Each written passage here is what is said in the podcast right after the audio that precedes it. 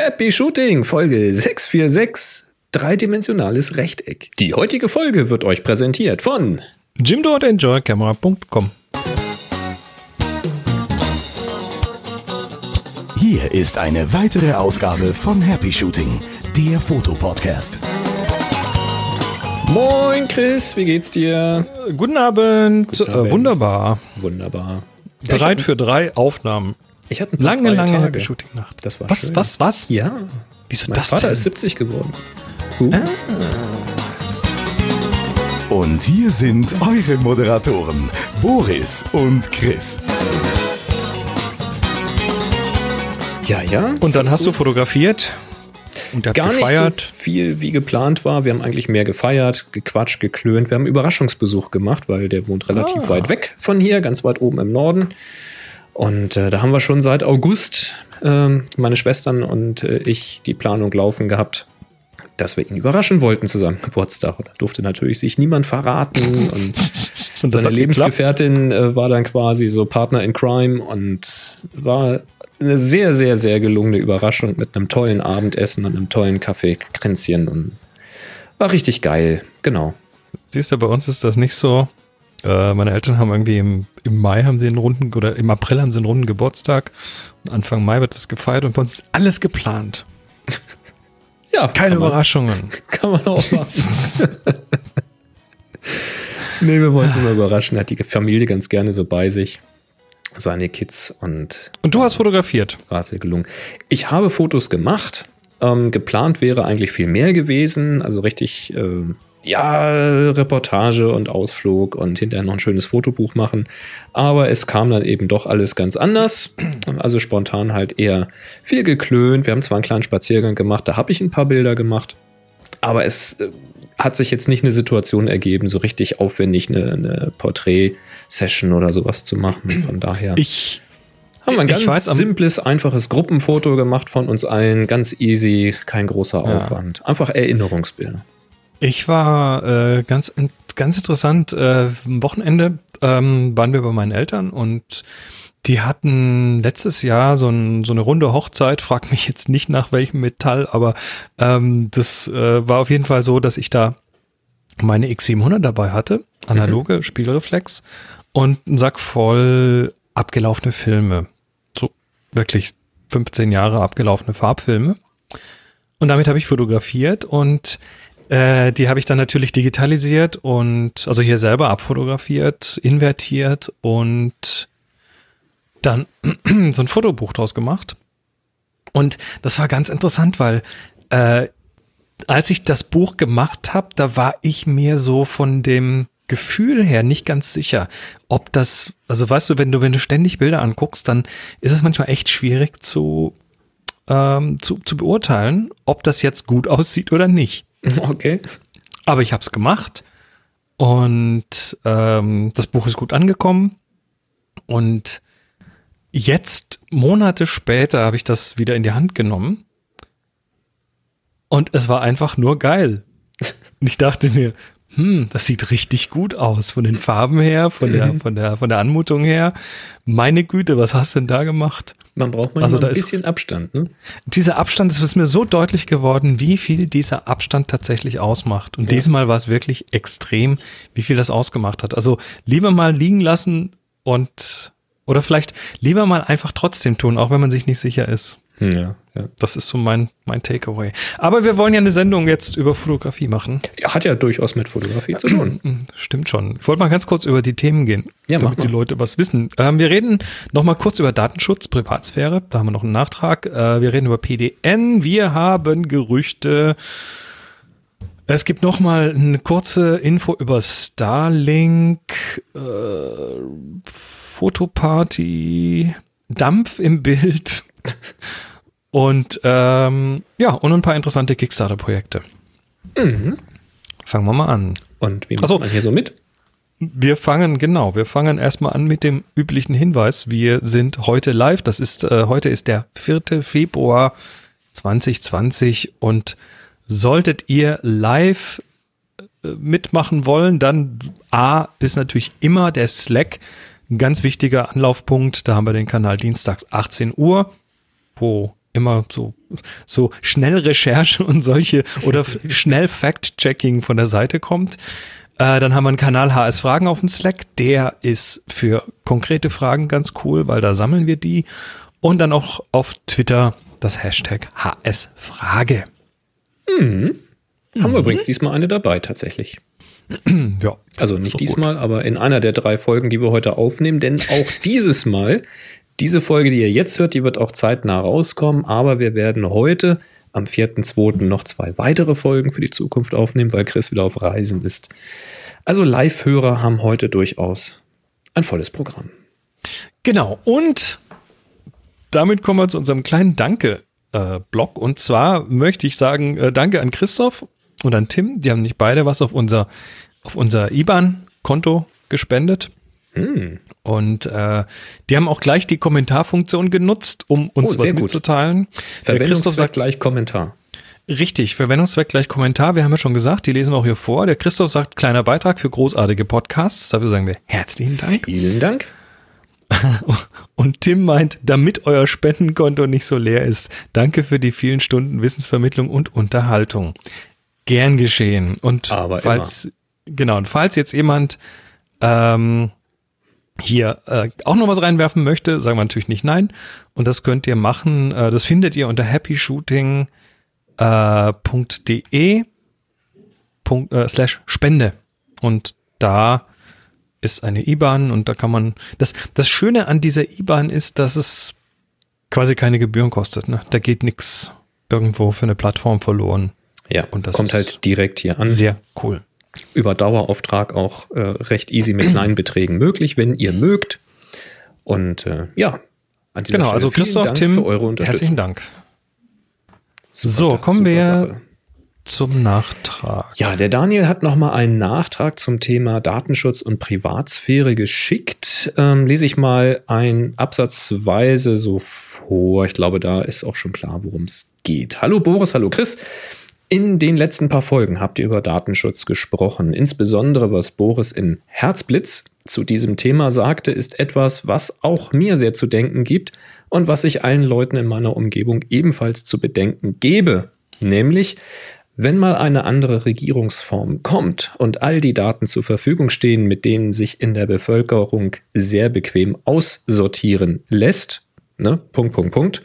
Es gibt aber noch ähm, einen anderen sehr wichtigen Aspekt des Ganzen, der bisher, glaube ich, nicht zur Sprache kam. Das Recht auf Schutz der Daten ist kein individuelles Recht, sondern ein kollektives. Dieses häufig gehörte Gegenargument, Zitat, ich habe doch nichts zu verbergen, kann damit sehr leicht entkräftet werden. Wer sich diesen Aspekt künstlerisch nähern möchte, schaut sich mal das Musikvideo von Jean-Michel Jarre und Edward Snowden an, Titel Exit. Was Edward Snowden dort sagt, trifft den Nagel auf den Kopf. Das ist dann ein Link zu einem YouTube-Video. Den verlinken wir. Ziemlich äh, krass geschnittenes Video. Ja, typische Jean-Michel Jarre-Musik und eben ein äh, längeres Zitatstück von Edward Snowden, was frei übersetzt so viel heißt wie wenn du dein Recht auf Dat wenn du auf dein Recht auf Datenschutz verzichtest, weil du ja nichts zu verbergen hast, ist es dasselbe, wie wenn du auf dein Recht auf freie Meinungsäußerung verzichten würdest, weil du ja gerade nichts zu sagen hast. Ja, das finde ich, das finde ich sehr wichtig. Geht da noch ein bisschen weiter. Ähm, ja, genau. Äh, gehen wir hier an dieser Stelle gerne weiter. Und er schreibt dann hier noch, und das finde ich auch sehr, sehr, sehr, sehr wichtig. Und das haben wir auch schon oft erwähnt in den Podcasts, aber es sei an dieser Stelle auch nochmal nahegelegt. Äh, der Daniel schreibt hier nämlich, für uns Fotografen ist es manchmal schwer, wenn wir angeschnauzt werden, weil wir ein Foto auf offener Straße oder auf einer Veranstaltung gemacht haben. Jemand hat das gesehen, fürchtet, dass er mit auf dem Bild und erkennbar ist und möchte das nicht. Das ist mir schon öfter passiert, das geht von der freundlichen Bitte, das Bild zu löschen, bis zu Handgreiflichkeiten und lauten Geschrei. Auch wenn ich finde, dass man so etwas immer vernünftig und höflich besprechen sollte, kann ich diese Reaktion grundsätzlich gut verstehen und gehe stets darauf ein. Da spielt es keine Rolle, wie geil das Bild ist, was ich gerade gemacht habe. Wenn ein Mensch, der darauf erkennbar ist, nicht möchte, dass er darauf, darauf erkennbar ist, wird das Bild gelöscht. Oder man wird sich einig, dass das Gesicht verpixelt oder die Person durch Crop-Stempeln entfernt wird. Das setzt aber schon wieder Vertrauen der Person voraus, was oft so spontan nicht da ist. Da, da da liegt es in unserer Verantwortung als Fotografen zu unterstützen, ähm, dass die Person ihr Recht auf Datenschutz verteidigt. Herzliche mhm. Grüß, Grüße, herzliche Grüße, Grüße aus äh, Manching, der Daniel. Das fand ich, ähm, also zum einen nochmal der Nachtrag dazu, das fand ich sehr, sehr wichtig, diese Geschichte ähm, des kollektiven äh, Rechtes und auch eben der Umgang mit diesen Dingen. Es ist tatsächlich so, es gibt quasi auf jeder Party, auf der man auch als offizieller Fotograf gebucht ist, gibt es immer irgendjemanden, der nicht fotografiert werden will. Und das kann man gar nicht immer alles im Vorfeld so weit abklären. Deswegen sage ich ganz gerne, wenn ich irgendwo hinfahre, bitte sag deinen Gästen das, wenn du die einlädst oder schreib das in die Einladung mit rein, dass sie sich einfach ähm, ja entweder damit abfinden, dass da nun mal Fotos gemacht werden und wofür sie gemacht werden, nämlich zum Beispiel für das äh, Familienalbum. Und wenn das jemand nun partout nicht möchte, dann kann er ja mich als Fotografen da direkt darauf ansprechen. Dann kann man ein bisschen ein Auge drauf haben und dann kann ich demjenigen auch sagen, du, du musst mich aber auch ein bisschen im Auge behalten, weil wenn jetzt fünf Leute kommen, die nicht mit drauf sein wollen, ich habe das auch nicht immer im Blick. Ich kann mir die Gesichter auch nicht immer alle sofort merken. Hab ein bisschen Auge darauf, wo ich gerade hinziele und winkst dann noch mal kurz oder irgendwie sowas. Also man wird sich da mhm. normalerweise einig. Ähm, bei Gästen hatte ich tatsächlich bisher quasi gar keine Probleme. Nicht nur quasi, sondern ich hatte mit Gästen noch gar keine Probleme, sondern eher mit dem Personal ich habe halt auch bei Fotos ganz gerne das Personal mit da drauf. Das sind in der Regel sehr, sehr nette und sehr, sehr fleißige Leute. Und ich finde, es gehört auch zum Respekt, dass man auch diese Leute ähm, ja an diesen Feierlichkeiten mit ein bisschen äh, mit teilhaben lässt und sie auch mit Bildern belohnt, sodass eben der Gastgeber hinterher denen auch schöne Bilder geben kann. Ich versuche das mit denen zu besprechen. Nicht immer geht das, wenn gerade eine coole Situation ist. Ich versuche dann in der Regel irgendwie hinterher hinzukommen und zu sagen, ist das in Ordnung? Hier, schau mal, coole Bilder von euch gemacht, wollt ihr da auch was von haben? Und äh, es passiert aber eigentlich immer, dass irgendeiner dann schneller ist als ich und mich dann anspricht und sagt, ja, kannst mal vorher fragen, also irgendwie das wirst du angeschnauzt, ich will das aber gar nicht. Ähm, da gibt es immer ein, wichtig ist, dass man sich davon irgendwie nicht beleidigt fühlt oder runterkriegen lässt, sondern dass man mal im Hinterkopf behält, das ist sein gutes Recht da ja, es hat, sagen. Ich meine, das, das sollte eigentlich, eigentlich selbstverständlich sein. Ich hatte jetzt gerade konkret den Fall, dass für eine der Fotoreisen jetzt äh, in den nächsten Monaten äh, ein Teilnehmer, äh, also ich habe ich hab in den in diesen Bedingungen, Terms and Conditions drin, dass ähm, da schreibe ich rein, dass die Leute quasi erwarten müssen, dass da auch Fotos gemacht werden und dass die auch in irgendeiner Form dann verwendet werden. Mhm. Wenn ich Werbung für so eine Reise machen möchte, dann ist es natürlich am besten, wenn ich äh, Leute zeige, die Spaß an so einer Reise haben. Na klar. Und äh, da hat sich dann einer gemeldet und hat gesagt, ja, er würde ja gerne mitkommen, aber diese Passage in den, in den Terms mag er nicht, mhm. weil er aus sehr persönlichen Gründen einfach gerne nicht auf diesen Fotos wäre. Uh, und dann habe ich gesagt, okay, dann streich das raus äh, aus dem Vertrag. Ich bin völlig okay damit, keine Bilder von dir zu machen und die auch nicht zu verwenden. Mhm. Wie das dann mit den anderen Leuten äh, auf dieser Reise ist, das äh, müssen wir dann dort klären. Das kann ich auch gerne machen, das kannst du auch gerne selber machen.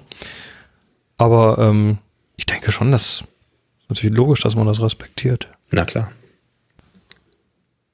Ja. Jo, gut. Kommen wir kurz zu einer ja, was ist es? Traurige Nachricht weiß ich gar nicht, aber ähm, wir haben ja immer so diverse News und Gerüchte und Zeug und diese Sachen ähm, kriegen wir entweder direkt mit, das heißt, jemand sagt uns Bescheid, du, guck mal hier, äh, da passiert mhm. was. Ähm, oder wir finden sie auf verschiedenen Publikationen, unter anderem auf PDN. PDN ist die, ist eine uralte Fotopublikation, Photo District News. Und äh, die ist über 40 Jahre. Ich wollte gerade sagen, gefühlt schon, eigentlich schon ewig. Ja. ja. PDN, also als Magazin und online ähm, ist das schon so, so, eine, so eine Hausnummer. Die machen unter anderem auch äh, das Rangefinder Magazin und richten die WPPI aus. Das ist so eine Wedding and Portrait Photography Messe in den USA. Äh, ja, die machen jetzt dicht. Also PDN wird dicht hm. gemacht äh, wollen sich auf andere Sachen konzentrieren. Ja, hm. schade, war, war eine interessante Newsquelle, da nicht immer Sachen daher bekommen, aber äh, schon ab und zu mal so Sachen, die woanders nicht gestanden sind. Ja, das ist immer ein bisschen komisch, ne, wenn so, wenn so quasi, wie soll ich sagen, das ist so einer dieser, dieser Links auf, auf Webseiten, der ist halt einfach schon immer da. Was es wäre so, als wenn mhm. plötzlich google.de nicht mehr da wäre. naja. Ganz komisch. Oder Peter Pixel, ne? Also ich gucke auch viel bei Peter Pixel rum, wenn die plötzlich nicht mehr da wären, das wäre irgendwie komisch. Ja, aber du hast fehlen. Äh, interessant war übrigens noch ein kleines Drama um die Ankündigung. Und zwar hat Peter Pixel das tatsächlich dann auch äh, reportet. Sie haben gesagt, Ach, hier, siehst du? übrigens. Siehst du? ja, ja, ähm, und haben geschrieben, wir, wir haben tatsächlich diese News schon länger gehabt, aber wir haben es noch nicht reportet, weil wir warten wollten, bis sie es selber sagen. Okay. Soweit, so gut. Und das hat wohl dann auch jemand von denen gemacht.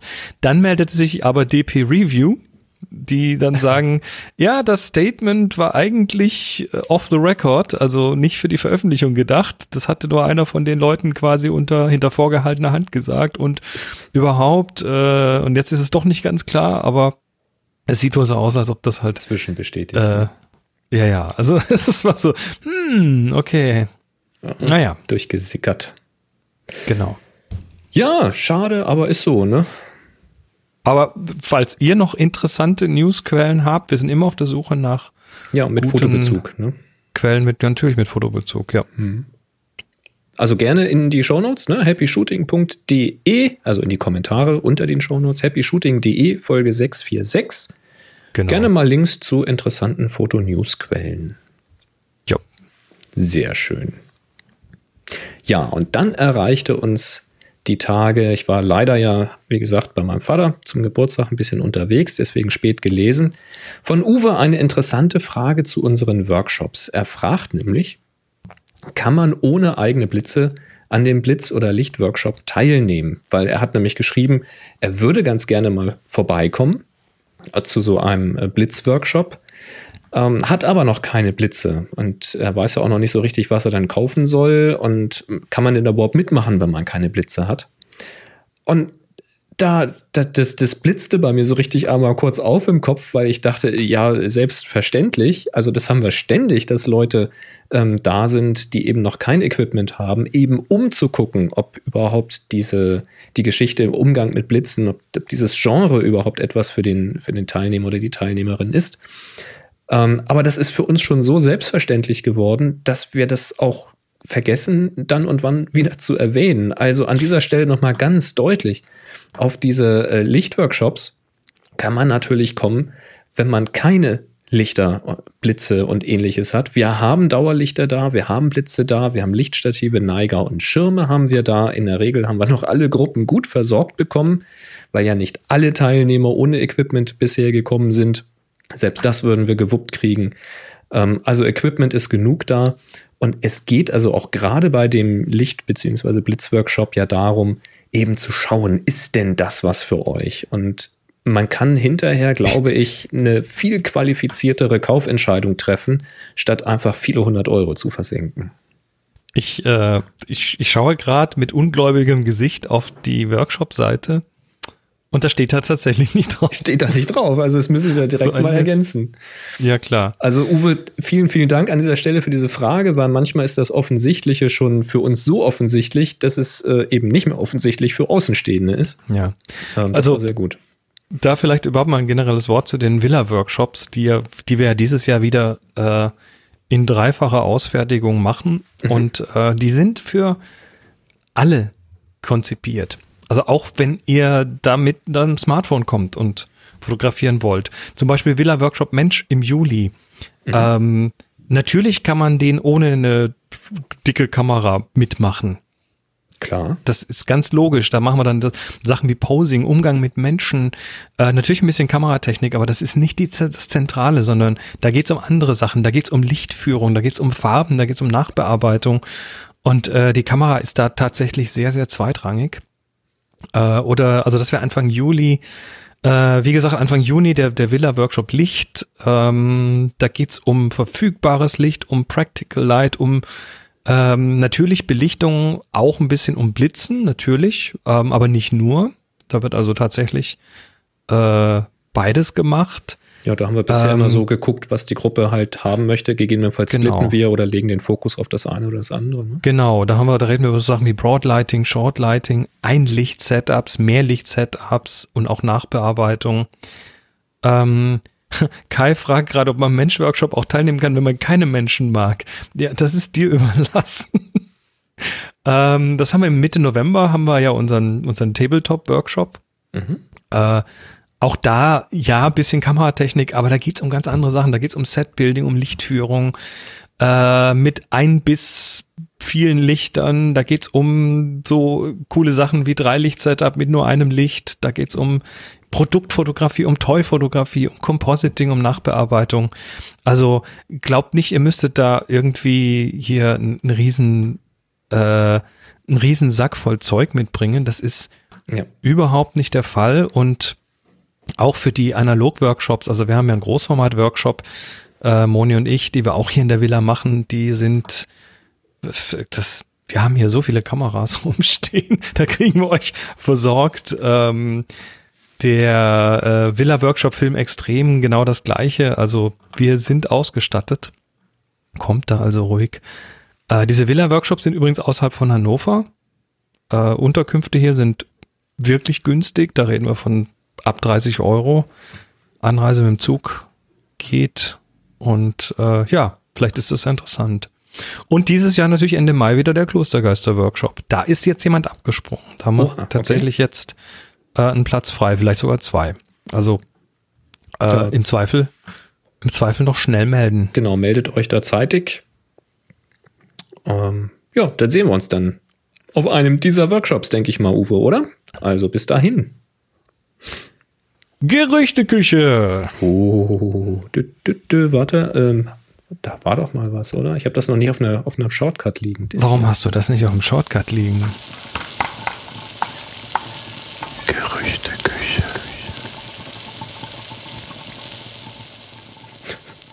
Ja, so ist es. Also jetzt aber wieder auf den Shortcut. Ähm, ja, Kanon. Es ist interessant. Also Fotoskala hat darüber geschrieben, dass äh, Canon im Jahr 2019 nochmal sehr deutlich unter ihren eh schon schwachen Umsatzprognosen geblieben sind. Mhm. Ja, so Kamerabusiness von Canon wohl fast 7% drunter geblieben, was ja, wie bei ja. fast allen, ne? Es ist, ja. ist gerade wieder rückläufig. Genau. Und äh, sie sagen selber, da, wir, wir sind einfach viel zu spät in diesen Markt der anspruchsvollen Spiegellosen gegangen. Mhm. Und deshalb haben wir da tatsächlich Boden verloren. Also da haben einfach andere ähm, schneller zugeschlagen, vor allem natürlich Sony und so weiter. Aber äh, Canon hat jetzt auch äh, gesagt, wo, wo, auch immer genau, weiß ich nicht, aber äh, dass sie das wieder gut machen wollen. Äh, und zwar, indem sie eine Profispiegellose entwickeln mit einem neuen Sensor, mit einem neuen Bildprozessor und außerdem wollen sie ihre RF-Objektive, also RF-Mount, äh, ausbauen. Na, so was man halt sagt. Es klingt so ein bisschen, äh, als ob sie das so ein bisschen ein, einen Sony machen wollen. Und dazu passt das andere Gerücht auf Canon Rumors vielleicht. Und zwar wird da gerüchtelt äh, mit einer relativ hohen ähm, ja, Treffsicherheit. Die haben ja so ein, so ein Rating von 1 bis irgendwas 3 oder 4. Also, äh, oder bis 5. Also CR3, das ist schon so, ähm, ja, da ist schon mehr dran, als nur, dass irgendjemand mal was Blödes gesagt hat. Und zwar geht es um die Canon R5. Ja, habe ich so am Rande mitverfolgt. Eine spiegellose Canon-Kamera in genau. der Oberliga. Mhm. Also R5, äh, wobei Gibt es nicht auch eine RS? Einige die Finger geleckt. Wie auch immer. Also 45 Megapixel steht im Raum. Wie gesagt, Gerüchte. Mhm. Fullframe natürlich. Stabilisator, also äh, Ibis, Sensor stabilisiert. Genau, bewegter mhm. Sensor. Ähm, das Gerücht sagt fünf Stops mit nur dem stabilisierten Sensor und mit der Korrektur über die stabilisierten Objektive, insgesamt sieben bis acht Stops. Also Kombination möglich. Und Full Frame, also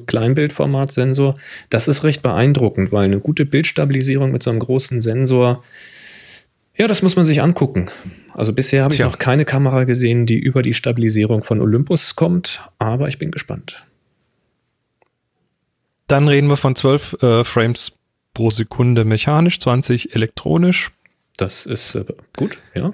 Genau. Dual Card Slots. Halleluja. Hoffentlich nicht zwei verschiedene. Oh, oh. ja.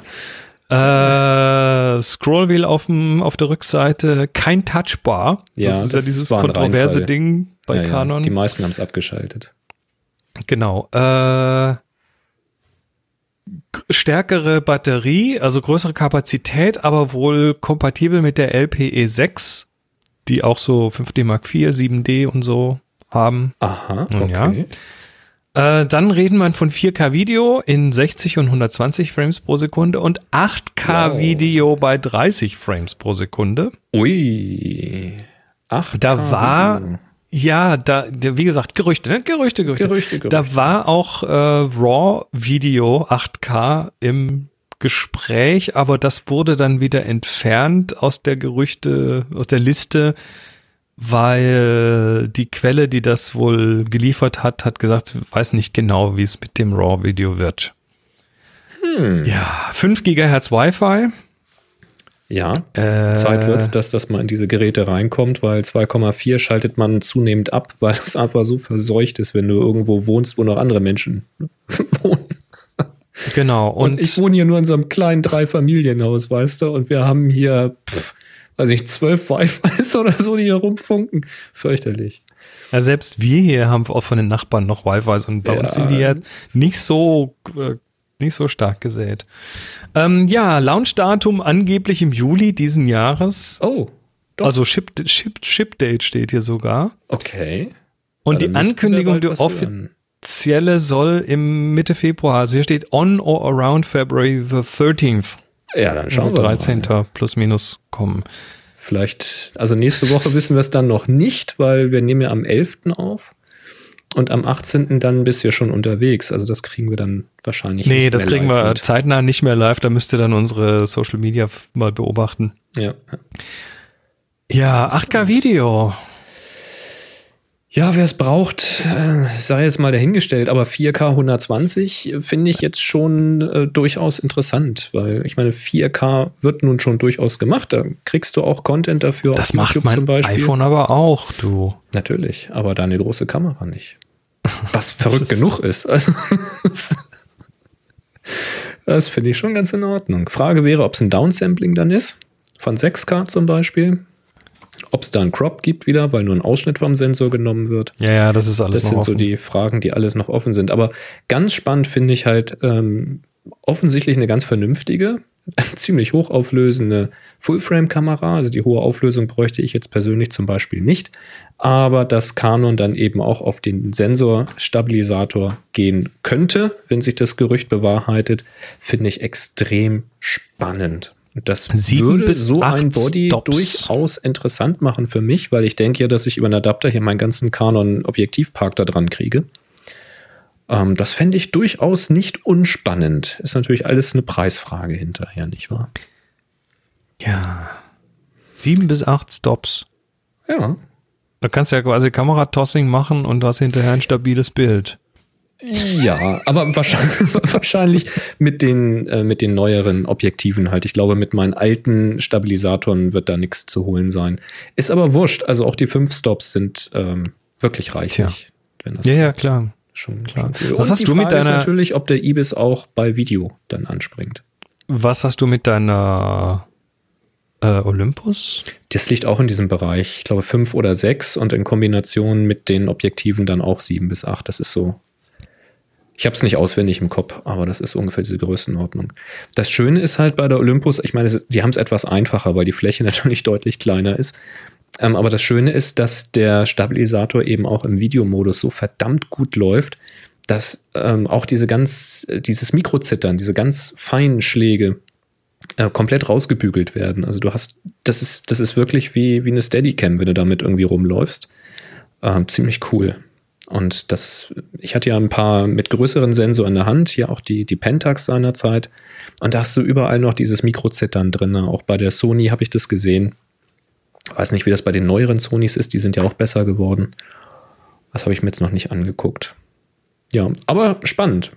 Finde ich, finde ich gut. Wenn der Sensor stabilisiert ist, nämlich du, du kannst da alles drauf adaptieren, gerade bei diesen Spiegellosen, jedes alte Retro-Objektiv und hast trotzdem stabilisiertes Bild. Und das finde ich einfach extrem praktisch. Ich will nicht mehr ohne. Ja. So schaut's aus. Schön. Dann äh, fahr doch mal das Band ab. Happy Shooting, der Fotopodcast. Werbung. Und wir werden wieder unterstützt von enjoycamera.com, die mit dem Fotozubehör 5% auf jede Bestellung mit Gutschein Happy Shooting 2020. Und äh, diesmal hast du was geschickt bekommen. Ja, und zwar eine JJC Compact Camera Pouch. Äh, das chinesische Original kann ich nicht lesen. Ähm, das ist eine sehr, sehr kleine ähm, Kameratasche, wenn du so willst. Also ein Täschchen eigentlich ähm, so aus so einem leinenartigen Stoff, innen drinne gepolstert mit so einem äh, Mikrofasertuch. Fühlt sich so sehr, sehr weich, sehr flauschig an. Ähm, und das ist jetzt tatsächlich gedacht so für diese kleinen Kompaktkameras, ne, die also so wirklich zusammenfahren und du eigentlich nur noch so ein, äh, wie sagt man, so ein ein, wie sagt man, ein Rechteck, ein dreidimensionales Rechteck. Ein Quader. Ein Quader, danke schön. oi, oi, oi. Das, ui, ui, das Also ist ein hier- Quader. Hier steht so als Beispiel für eine Kamera die RX100 zum Beispiel. Ja, könnte ich mir gut vorstellen, dass die da noch mit reingeht. Also jetzt ist es nicht gedacht für so eine Oly- Olympus Pen oder sowas. Die werden zu groß sein. Es müssen wirklich kompakte Kameras sein. Und das Schöne an der Tasche ist eben nicht nur, dass sie so schön weich und flauschig ist von innen, sondern sie hat auch noch ein kleines Innentäschchen eingenäht, wo man dann eben zum Beispiel eine Speicherkarte oder auch zwei oder drei ähm, noch mit unterbringen kann. Und dann hat man das noch zusätzlich ähm, ja, schnell im Zugriff. Verschlossen wird sie mit zwei Magneten. Die klappen dann einfach so ganz sanft zusammen. Auch deswegen sollte man sie nicht zu voll packen mit Dingen, die da eigentlich gar nicht reinpassen, weil dann nämlich die Magnete nicht mehr übereinander greifen. Äh, ist also wirklich für Kompaktkameras gedacht. Es gibt noch eine Schlaufe dran, so eine, eine Handgelenkschlaufe, die kann man sich da optional dran machen. Ähm, oder auch nicht, wenn man das nicht möchte. Ist die abnehmbar. Ähm, ich finde das Ding sehr, sehr schick. Und ich habe mir das mal kommen lassen von Enjoyer Kamera. Ich habe jetzt keine Kompaktkamera, aber ich dachte mir, das könnte noch so ein zusätzlich, äh, zusätzliches Utensil sein für zum Beispiel Kabel, für Ladekabel oder Ladegeräte, dass man einfach so ein bisschen so ein Kleinzeug damit reinstecken Akkus. kann.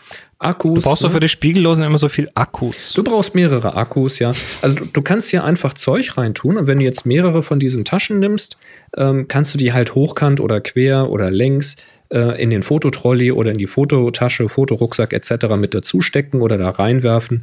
Und äh, dann könnte man sich, das gibt es nämlich in verschiedenen Farben, könnte man sich das in verschiedenen Farben holen und sagen, pass mal auf, da sind meine Ladekabel drinne, da sind meine Ladegeräte drinne, da sind meine Akkus drinne. Ähm, und dann hat man das schön verstaut und gepolstert ähm, so als zusätzliches ja, Organisationsmodul quasi. Also ich mag das ja ganz gerne auch mal Dinge zweck zu entfremden. Ähm, und das würde hier auch ganz gut funktionieren. Also finde ich eine eine coole, cooles kleines Täschchen. Nett gemacht, fasst sich gut an, sieht hübsch aus. Nichts Besonderes, aber äh, für das, was es tut, genau das Richtige. Tolle Sehr cool. ja, und ihr könnt natürlich, wenn ihr bei enjoyercamera.com einkaufen mögt, sei es jetzt diese JJC Mikrofaser-Kameratasche für Kompaktkameras oder irgendetwas anderes, dann könnt ihr dort 5% bei jeder Bestellung sparen, wenn ihr unseren Gutscheincode verwendet. Und der heißt Happy Shooting 2020. Tja, sagen wir Danke für den Support an enjoyercamera.com. Dankeschön. Ja, schönes Ding. Wir haben noch einen kleinen Nachtrag zu Starlink. Also nicht nur, dass jetzt ja schon wieder irgendwie 60 Stück hoch sind, äh, sondern der Wir Tobias. werden jetzt für jeden Starlink-Satelliten ein Thema machen. Nein, werden wir nicht, aber äh, das ist nochmal ein ganz neuer Aspekt, der hier gekommen ist. Und zwar hat To- Tobias mir das geschickt. Ähm, es gibt einen Artikel in der äh, Spektrum.de mit der Überschrift Freisetzung der Starlink-Satelliten war womöglich rechtswidrig. Oha.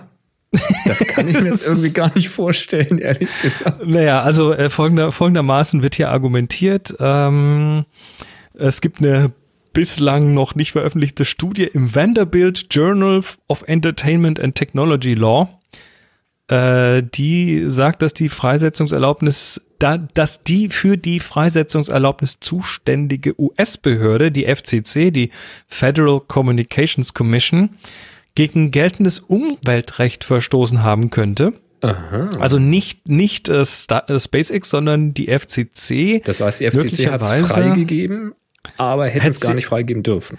Naja, das ist die Frage, weil Das steht im äh, Raum. also die, die, äh, der Herr Raymond, Ray, Raymond Ryan von dieser Vanderbilt University sagt, äh, die FCC hätte bei ihrer Entscheidung berücksichtigen müssen, welche Folgen das Projekt für den Nachthimmel haben könnte.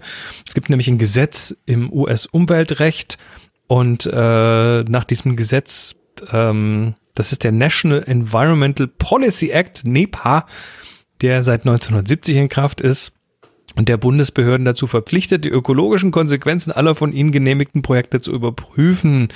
Jetzt ist natürlich die Frage, ist das ein ökologisches, äh, ist das eine ökologische Konsequenz? Wie groß ist die und so weiter? Also ich denke, da wird noch eine Weile darüber diskutiert äh, werden. Ich glaube nicht, dass das jetzt die, die Launches von Starlink tatsächlich äh, beenden wird. Aber es ist zumindest ein interessanter Aspekt und ja, schauen wir mal, wo das hingeht. Wird zumindest von allen Seiten beleuchtet, äh, das Thema. Schaut dazu auch auf happyshooting.de in die Kommentare von der letzten Folge, müsste es gewesen sein, 645. Da gibt es einen schönen Kommentar mit einem Link zu einem recht ausführlichen englischsprachigen Artikel, wo es auch um diese Starlink-Satelliten geht, oft da vom kritischen Gesichtspunkt aus. Und da gibt es unter anderem eben Bilder, auch von Teleskopen, wo die, die jetzt schon rumschwirren, durchaus stören. Und es gibt auch eine Simulation, wie denn das Ganze am Nachthimmel aussehen würde, wenn denn erstmal alle oben sind.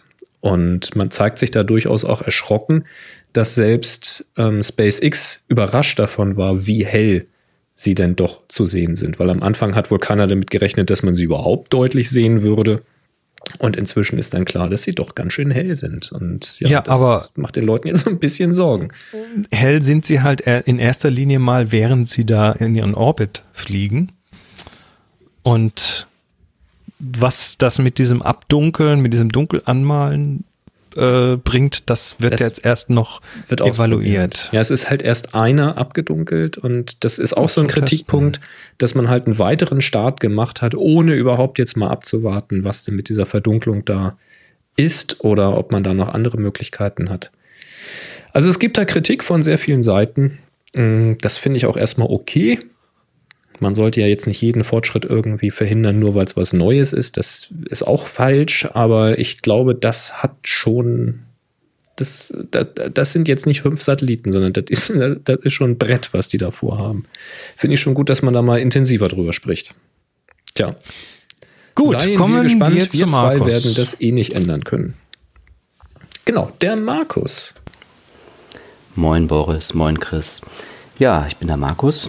Ich habe das Bild vom Kabelsalat gemacht und den Kabelspaghetti und war total platt, als ihr mein Bild bei der Gewinnerermittlung rausgepickt habt und äh, da eine eigene Bewertung gemacht habt. Äh, insbesondere war ich besonders platt, weil ihr wirklich alles, worauf ich Wert gelegt habt, auch nochmal rausgehoben habt. Fängt an beim geputzten Weinglas, äh, beim Weißabgleich habe ich da nochmal ein bisschen ähm, geschaut, dass das so ein bisschen ja, wärmer ist, habt ihr auch erwähnt. Ähm, und war doch ein bisschen aufwendig, das Ganze so zu postieren und äh, Blitze einzusetzen. Äh, habe 40 Aufnahmen gemacht und die eine dann rausgearbeitet. Nochmal, hat mich super gefreut. Ähm, vielleicht eine Frage dabei. Also, das in der Mitte war ein Kabel Spaghetti. Und was ich jetzt nicht geschafft habe, war so ein bisschen Dampf da reinzukriegen. Ähm, habt ihr da irgendwie einen Tipp, wie man das einfach machen kann? Ähm, ja, flüssiges Stickstoff hat, glaube ich, nicht jeder. Ähm, das wäre nochmal eine, eine, eine coole Idee, wenn ihr da irgendwelche einfachen Mittelchen habt. Ja, das war's auch schon. Danke euch nochmal im Nachgang. 3, 1, Foto. Super. Zur Frage kommen wir gleich. Er hat nämlich hier geschrieben in seiner E-Mail, dass er im Audio leider noch etwas vergessen hat. Und das fand ich so schön, dass ich das hier gerne mal öffentlich lesen möchte. Er sagt nämlich, leider habe ich die Lobhudelei im Audiofile vergessen ähm, und sagt, das meine ich ernst. Andere Podcasts kommen und gehen, auch weil sie mit der Zeit nervig oder langweilig werden. Ihr seid beispielsweise neben Valerie Jardin oder Jardin, äh, Jardin. Jardin, Ibarinex Parello und Non-Foto-Podcasts dauerhaft in meinem Podcatcher. Cool. Ja. Und das freut uns ganz besonders, dass äh, ihr uns so lange äh, zuhören mögt. Ja, Dann können wir also, jetzt zumachen, ne? Dann sind Also- wir fertig mit der Sendung, oder? Ja, Das super. Wichtigste ist das gesagt. besser wird's nicht. Das war's. Macht's gut. Äh, nein. Also sehr schön. Äh, schön übrigens, ähm, dass du dich so gefreut hast über die Bildbesprechung. Das hören wir immer mal wieder, auch per E-Mail oder auf Workshops, ähm, dass, ihr, dass ihr da Freude dran habt, wenn wir mal die Bilder besprechen. Ähm, ja, machen wir gerne. Und ich finde es natürlich schön, dass wir genau auch gesehen haben, welche Mühe da drin steckt. Aber ich finde, das war eindeutig bei diesem Bild. Hast du gut gemacht. Und jetzt kommen wir zu deiner Frage. Das äh, fand ich nämlich so spannend, die Frage, dass ich da ein eigenes Thema von gemacht habe. Wie bekomme ich Dampf in mein Foto? Ja, Also ich, ich kann eine, eine Erfahrung kann ich gleich mal erzählen. ja, erzähl mal. Was gibt ja Und verschiedenste zwar- Möglichkeiten? Genau, und, und zwar ist, bin ich ja vor einigen Jahren mal, mal äh, äh, für ein paar Tage bei einem Essensfotografen im Studio gewesen, um A, ein bisschen zu assistieren, aber B, einfach um viel zu lernen.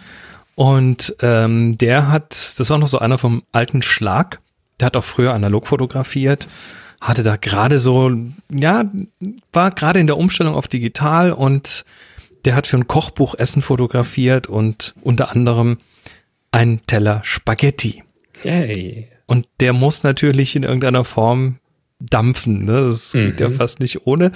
Und ähm, das, das Problem war aber, das war A Sommer, das heißt, es war warm im Studio. Der hat äh, mit, ähm, mit äh, Blitz, einer Blitzanlage gearbeitet, die aber natürlich auch ein Einstelllicht hatte, was wärmer gemacht hat. Das heißt, so ein Dampf in einer warmen Umgebung hinzubekommen, ist nicht so einfach. Und äh, der eigene Dampf in, den, in dem Spaghetti-Teller, der war einfach nicht genug. Und äh, der hat sich dann geholfen, indem sein Assistent einen ganz langen, so einen zusammengesteckten Strohhalm genommen hat. Und dann stand der außerhalb des Bildes, steckte den Strohhalm in die Spaghetti, zündete sich eine Zigarette an und pustete dann in die Spaghetti den Rauch rein, zog dann den Strohhalm raus und dann wurden schnell zwei Bilder gemacht. Auf Film. Es ist heute nicht, also klar, kannst du hinterher nicht mehr essen, aber das ist heute jetzt nicht mehr so, glaube ich. Wobei es würde funktionieren. Das ist eine Möglichkeit, das zu tun. Ich habe mal so ein bisschen rumrecherchiert, weil es ist jetzt auch nicht unbedingt eine Aufgabe, vor der ich jeden Tag stehe. Und ich persönlich habe jetzt äh, solche Dampfbilder äh, noch nicht gemacht, also außer draußen in der Kälte natürlich, wenn irgendwie Pferde ausatmen und du dann halt den Qualm gegen das Sonnenlicht hast. Also Licht wäre schon mal ganz entscheidend, ähm, dass es nicht frontal kommt, sondern dass du auch ein bisschen Streiflicht mit dabei hast, damit man das Ganze auch sieht und irgendwie vielleicht auch einen dunkleren Hintergrund, damit das auch deutlicher dann mit dem Licht äh, davor auch zu sehen ist. Also das äh, Licht und Hintergrund, das ist erstmal so die, die, das braucht man halt erstmal. So, und dann kannst du halt Qualm machen, so wie Chris gerade beschrieben hat, mit einer Zigarette, ganz offensichtlich. Es gibt so Rauchstäbchen, mit denen man das auch machen kann. Also kannst du dann halt hinter den Teller legen und dann qualmt das vom hinterm Teller da irgendwo hoch. Ähm, du kannst ein Streichholz nehmen, anzünden, auspusten. Das qualmt auch einen Augenblick. Für ein paar Aufnahmen reicht das. Ähm, du kannst eine Kerze auspusten, also auch ein Teelicht oder sowas, was du bequem hinterm Teller verstecken kannst, rein optisch. Und es gibt dann alle möglichen Formen, Rauch zu machen. Es gibt äh, Rauch aus Dosen, es gibt so Qualmtabletten, wenn man die irgendwie feucht macht. E-Zigarette. E-Zigaretten, diese Dampfer, ganz genau. Ähm, das ist so Zeug, was man so alles machen kann, wenn man richtigen Qualm haben will. Wenn es dann nicht so ein ganz fester Qualm sein soll, sondern halt wirklich nur so ein, ja, so ein Wasserdampf, auch hier wieder wichtig, Licht, Hintergrund, ne? Dann habe ich gelesen, aber noch nicht selbst ausprobiert, dass es funktionieren soll, sich einen Wattebausch mit Wasser zu tränken und vorsichtig in der Mikrowelle zu erhitzen. Und wenn man den dann rausholt, dann soll das Ding dampfen. Ohne sich dabei die Finger zu verbrennen. Ja, also mit einer Zange würde ich oder Pinzette oder Zange, so Grillzange oder sowas würde ich da schon Genau. arbeiten. Fand ich aber eine interessante Idee. Müsste ich direkt mal ausprobieren. Muss ich von Tanja mal so einen, so einen Wattebausch abschwatzen. Mm, Ja, dann kannst du es natürlich ganz ohne Qualm und Dampf machen, wenn du ein Setup hast, wo du mit Langzeitbelichtung und ja, Malen mit Licht arbeitest, mit Light Painting. Und zwar habe ich auch gefunden im Netz, wenn du also eine mehrere Sekunden lange Belichtung machst und es ist von deinem Gericht und deinem Bild nichts zu sehen in dieser Belichtung, weil es halt zu dunkel ist für die Dauer der Belichtung. Also das Bild käme schwarz raus, das ist die Voraussetzung. Dann kannst du einen Faden nehmen oder eine Schnur nehmen, Bindfaden oder eine Paketschnur, irgendwie so etwas. Lang genug, dass deine Hand nicht im Bild ist, wenn die Schnur herunter in das Bild ragt, über die Spaghetti. Und dann wackelst du mit, diesem, mit dieser Schnur, drehst die immer hin und her, also das, das wabert und zittert ja dann, und leuchtest es dabei mit der Taschenlampe an. Und diese Reflexion dieser Schnur, die einfach nur so vor sich hin wabern und natürlich total, ja, verschwommen werden in dieser Langzeitbelichtung, sehen dann hinterher aus wie Qualm, Das ist ja geil. wie Dampf. Fand ich eine schöne Idee. Das mag ich. Das muss man bestimmt ein paar Mal ausprobieren, bis es gut aussieht, aber die Idee fand ich ganz witzig.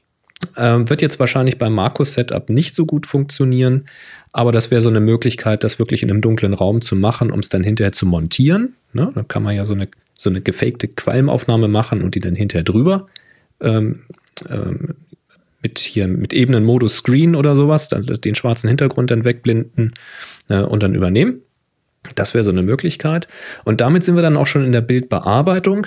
Wenn man jetzt sagt, ich will jetzt gar keinen Qualm äh, getrennt fotografieren und dann äh, da drauf machen und auch nicht vor dem Essen da jetzt irgendwie mit Kerzen oder Zigarette rumhantieren, dann kann man sich natürlich mal äh, umschauen, denn es gibt Stempel.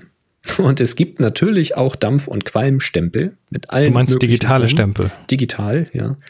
Ähm, und dann kannst du in Photoshop oder in Affinity Photo oder GIMP oder wo auch immer diesen Pinsel reinladen mit einem Qualm deiner Wahl, in deiner Größe deiner Wahl, in einer Sättigung deiner Wahl und äh, einfach drüber stempeln.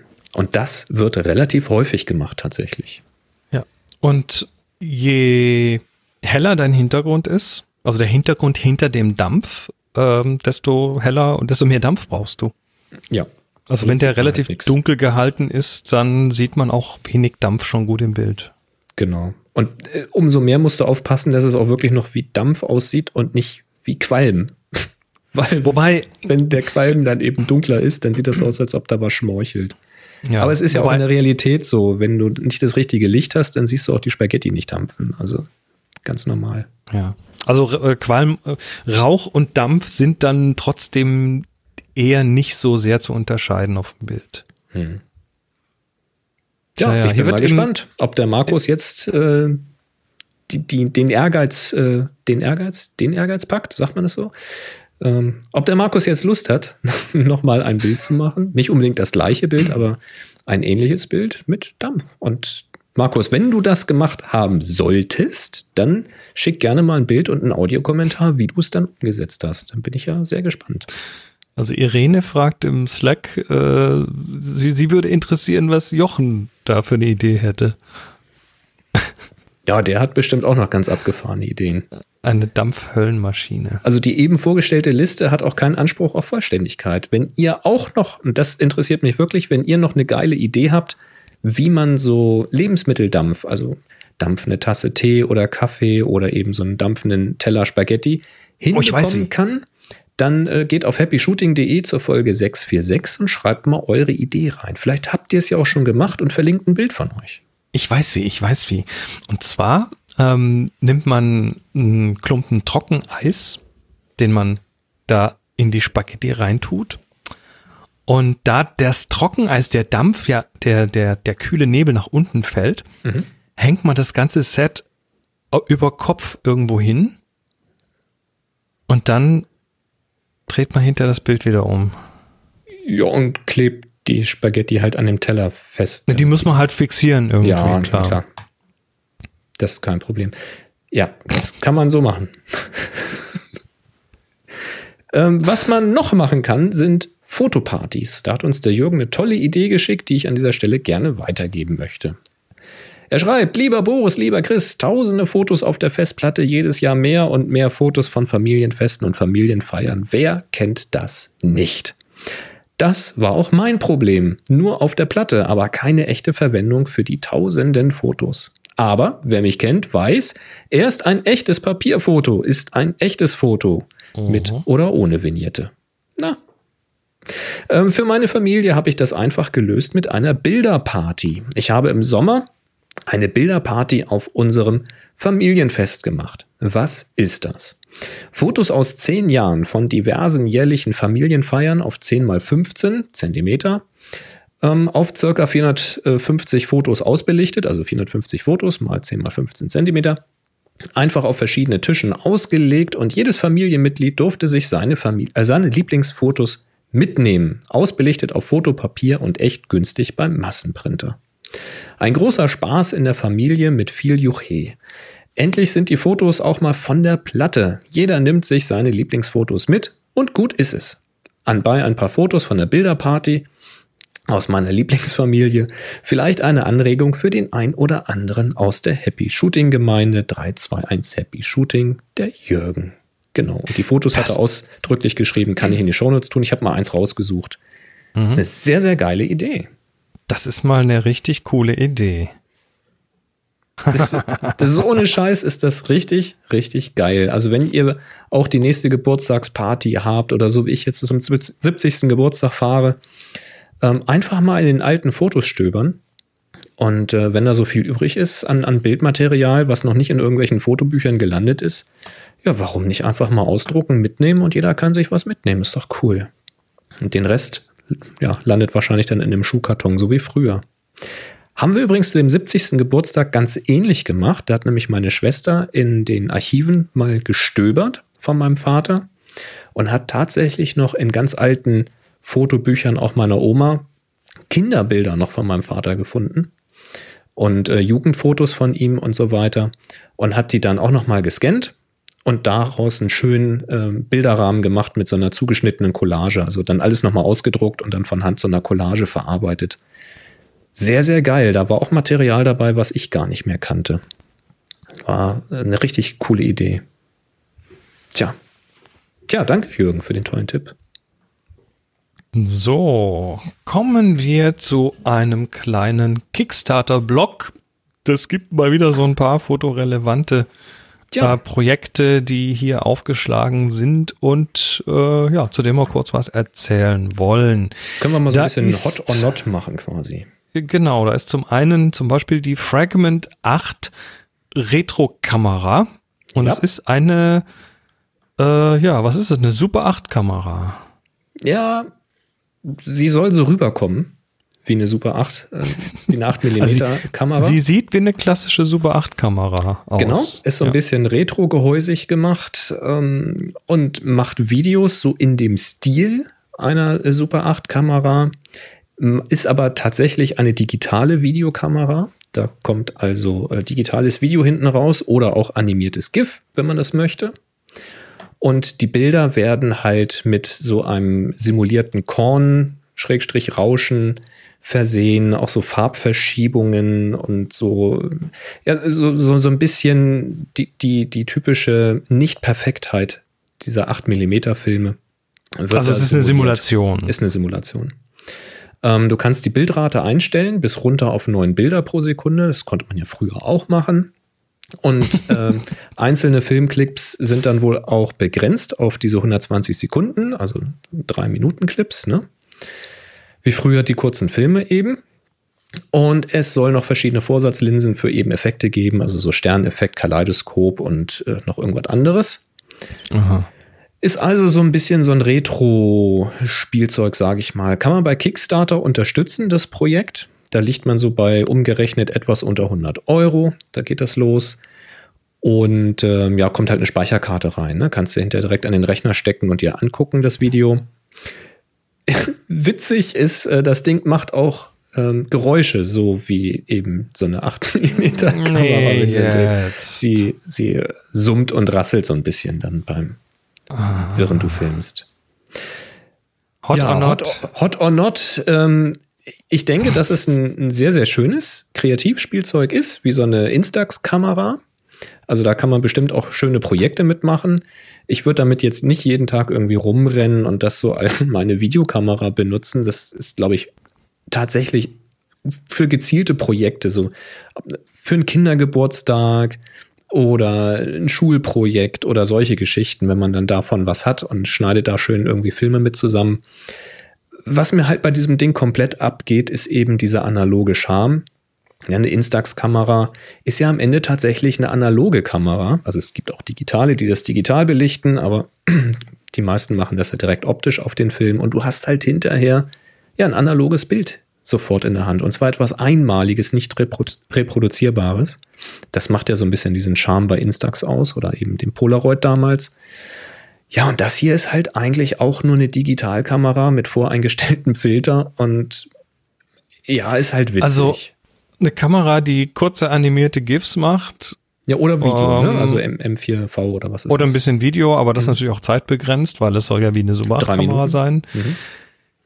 Äh, aus Plaste und das dann für, ich habe mir mal den Preis angeschaut, hier ist die, die Seite, die ich hier habe, ist in Hongkong-Dollar, aber umgerechnet kostet das Ding ungefähr ein Huni. Ja. Ähm, damit ist es für mich raus. Ja, ist für ein Spielzeug ein bisschen zu teuer, ne? Ist es. Beziehungsweise eindeutig. von der Qualität dann her. Das ist mir dann nicht retro genug. Müsste dann schon auch ein bisschen mehr Metall dran sein und so. Dann lieber echt. Ja. Kommen wir zum zweiten und zwar zur Magic Plate. Das ist eine äh, Schnellwechselplatte, die man um 90 Grad kippen kann. Wie, was, äh?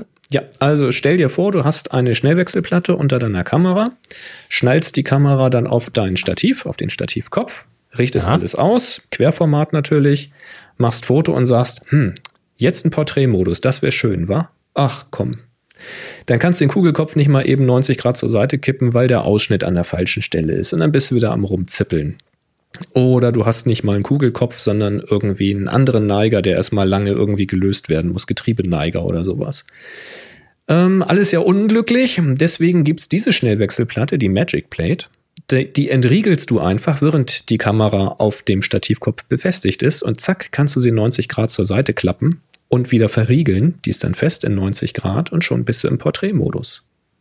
Ja, David im Slack. Es gibt L-Winkel dafür, aber das mit der Magic Plate geht eben ohne L-Winkel. Das heißt, du hast auch nicht dauerhaften L-Winkel an deiner Kamera, der vielleicht bei irgendwelchen Anschlüssen stört oder beim Halten stört.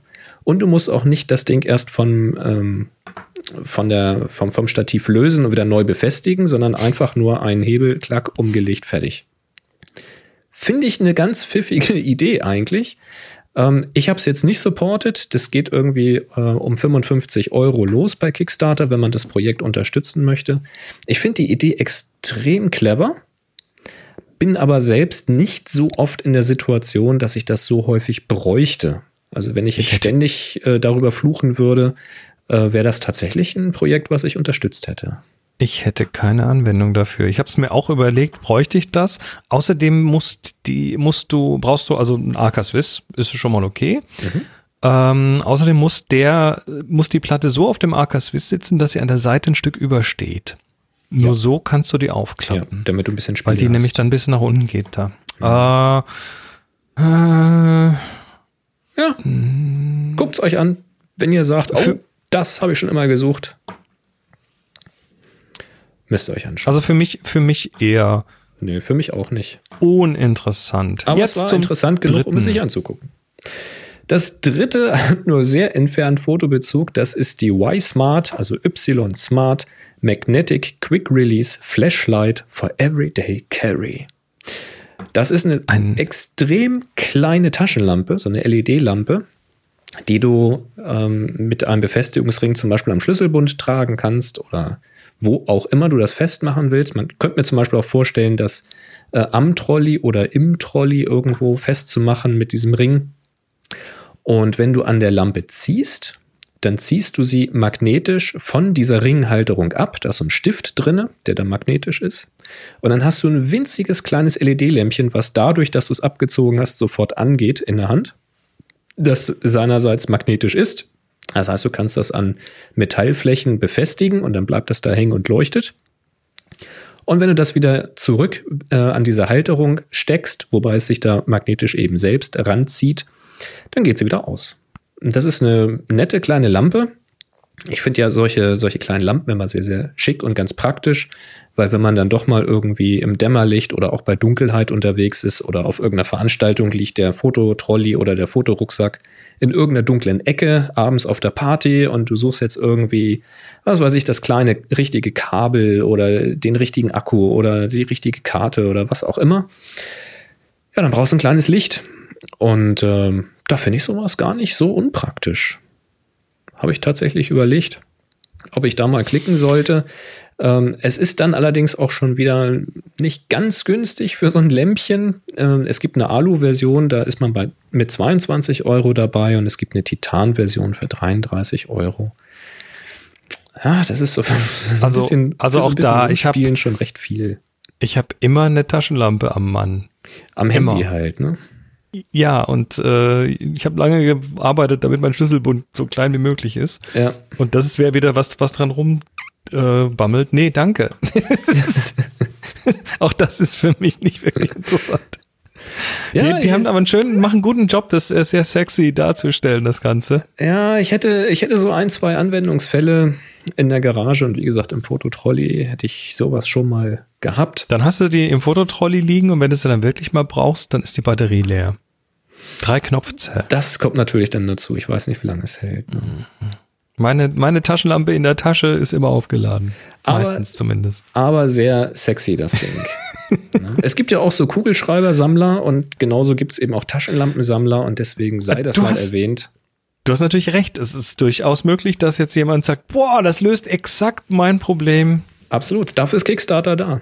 Ja, genau das ist es. Korrekt. Ja. Gut. Und das passt auch hierzu. Happy Shooting, der Fotopodcast. Werbung. Tja, wir werden auch wieder unterstützt von Jimdo, wo ihr euch eure Webseite bauen könnt. Da könnt ihr kostenlos starten, indem ihr zum Beispiel mal geht auf happyshooting.de slash Jimdo. Und wenn ihr es ganz einfach haben wollt, wählt ihr mal den Dolphin.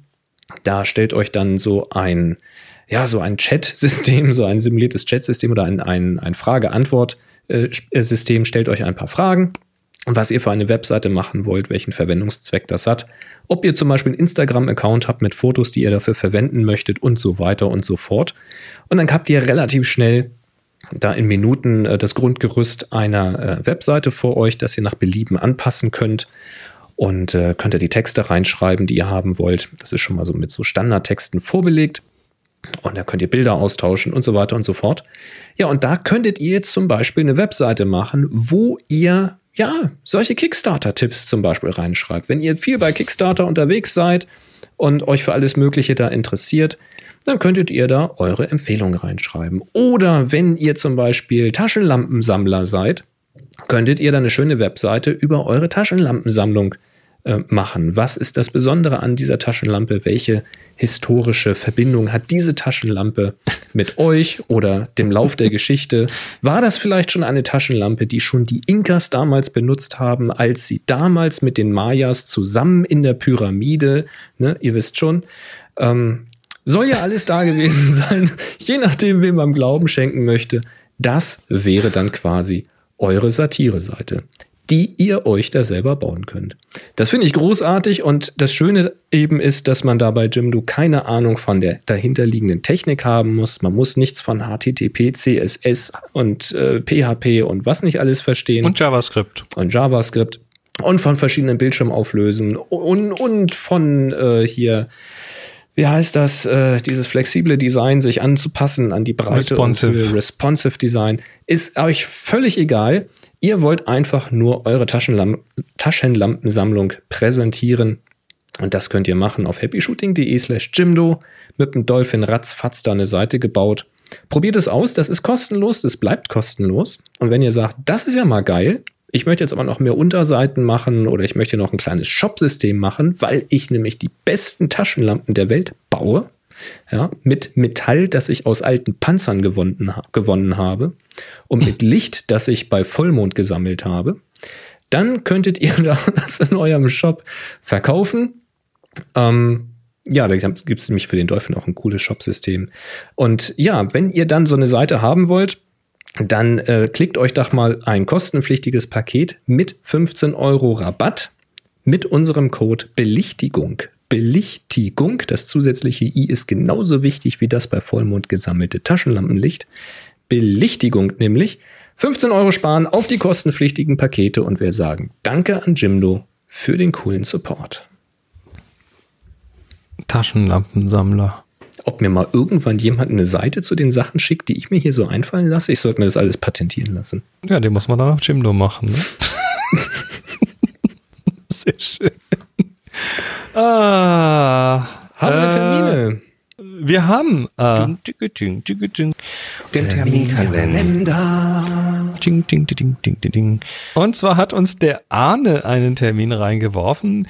Äh, Das Ganze findet am 24.04. in Hamburg statt. ähm, Und zwar ein Lightpainting-Event, ein kostenloses Lightpainting-Event. Hey. Steel Wool und Lightpainting. Oh. Im Frühjahr 2020 wollen wir uns wieder treffen und gemeinsam den Hamburger Stadtpark zum Leuchten bringen. Treffpunkt ist wie bei den letzten Malen der Model, der Mo- Modellbootteich im Hamburger Stadtpark. Das Ganze ist selbstverständlich auch dieses Mal wieder für alle kostenfrei. Also geht dahin und äh, bringt, bringt macht, macht Licht in, in die Gegend. Stahlwolle im Stadtpark. David stutzt auch schon. Ich hoffe, ihr habt Feuerlöscher dabei. Ich würde jetzt mal sagen, Aber vielleicht findet das es auch auf dem. Teich statt. Das könnte ja auch sein. Ah, sehr schön. Schönes Ding. Ja, Gut. Mensch, wir haben eine neue Aufgabe äh, vor der Aufnahme dieser Sendung durch die Slack-Teilnehmer gewählt. Die neue Aufgabe heißt Salat. Tja, Da habt ihr den Salat. da habt ihr den Salat. Das läuft vom 6.2. bis zum 20.2. Was bedeutet, dass ihr im Zeitraum vom 6. Februar bis zum 20. Februar 2020 ein neues Bild macht zum Thema Salat, dieses dann bei Flickr hochladet, in die Happy Shooting Gruppe stellt und den Tag HS Salat da dran macht. An dieser Stelle übrigens ein wichtiger Hinweis. Schreibt in dieses Tagfeld bitte nur HS Salat, nicht Hash, also Gartenzaun HS Salat. Weil das Tagfeld ist ja schon ein Tagfeld. Der Tag ist also schon HS Salat. Es ist ja kein Fließtextfeld wie bei Twitter oder Instagram, wo man das Hashtag von dem Text durch dieses Hash-Zeichen, durch diesen Gartenzaun trennen müsste. Versteht ihr? Also nicht Hash HS Salat, sondern HS Salat. Das ist insofern wichtig, weil Flickr, die Suche bei Flickr selbst, ich weiß nicht, ob das schon immer so war oder ob das jetzt erst seit dieser Umstellung der Fall ist, ähm, ignoriert dieses Hashtag. Das heißt, findet beide Schreibweisen. Unser Flickr-Tool jedoch nicht. Das heißt, wenn ihr da das Hashtag davor macht, dann werdet ihr nicht gefunden bei der Ziehung der, Von uns. Des, von uns bei der Ziehung des Gewinners. Ähm, unser äh, Ziehungsbeauftragter, hätte ich beinahe gesagt, unser ähm, Toolschreiber äh, möchte sich das mal angucken. Also vielleicht ist das bald überflüssig, aber im Augenblick ist es noch so und deswegen bitte kein Hashtag-Zeichen davor schreiben. Einfach Lattenzaun heißt das. HS-Salat. Genau, Gartenzaun, Gut. Gartenzaun, whatever. Nicht machen, Sind wir nicht wieder- machen, nicht davor schreiben. Sind wir wieder am Ende angekommen. Danke für eure Teilnahme, danke für eure Unterstützung und ja, wir, äh, die Live-Zuhörerinnen und Zuhörer dürfen dranbleiben, weil gleich geht's weiter mit der zweiten Sendung. Ähm, one more thing, noch ganz kurz. Ähm, wir haben uns anfangs der Sendung bedankt äh, für den, ähm, für die Spenden auf unser IBAN-Konto. Äh, jetzt ist das ja interessant, weil äh, da steht ja dann eine, eine, eine IBAN irgendwo auf unserer Webseite, ne, auf happyshooting.de slash spenden. Ja. Und ähm, du kannst, wenn du dann so ein Konto bei Bunk hast, dann, also wo wir das auch haben, dann kannst du auch Zahlungen anfordern. Also das ist wie so eine Art Abbuchung. Ähm, und das hat jetzt auch jemand zweimal versucht Ein Cent. Jeweils ein Cent, aber ja, ist natürlich, äh, ist natürlich völlig zwecklos, weil das Ding ist gelockt, da kann man nichts abbuchen. Da kann man nur Äh, drauf zahlen. aber ich, Auch aber ich wir krieg's, können da nichts abbuchen, da können wir nur drauf buchen. Aber ich kriege das mit und zwar ja. mit dessen Namen, weil so ein Konto wird ja nicht anonym erstellt, sondern mit dem richtigen Namen. Yep. Ich werde den jetzt hier nicht nennen, Nein, aber ähm, ich sage jetzt einfach mal lieber ähm, Stern, Stern, Stern, lass das doch einfach. Das ist völlig zwecklos und nervt nur. Ja, und wenn es keine Absicht war, ne, sondern du irgendeine Funktion ausprobieren wolltest und hast dann einfach soll und haben verwechselt oder solche Späße, dann prüf nochmal, was du davor hast. Ich äh, unterstelle ja immer erstmal keine bösen Absichten. Ja. Ne? Alles klar. Ja das, probieren. Das, das war's für diese Sendung. Wir wünschen euch was. Bis zum nächsten Mal. 3, 3, 2, 1. Happy Shooting. Sie hörten eine weitere Produktion von nsonic www.nsonic.de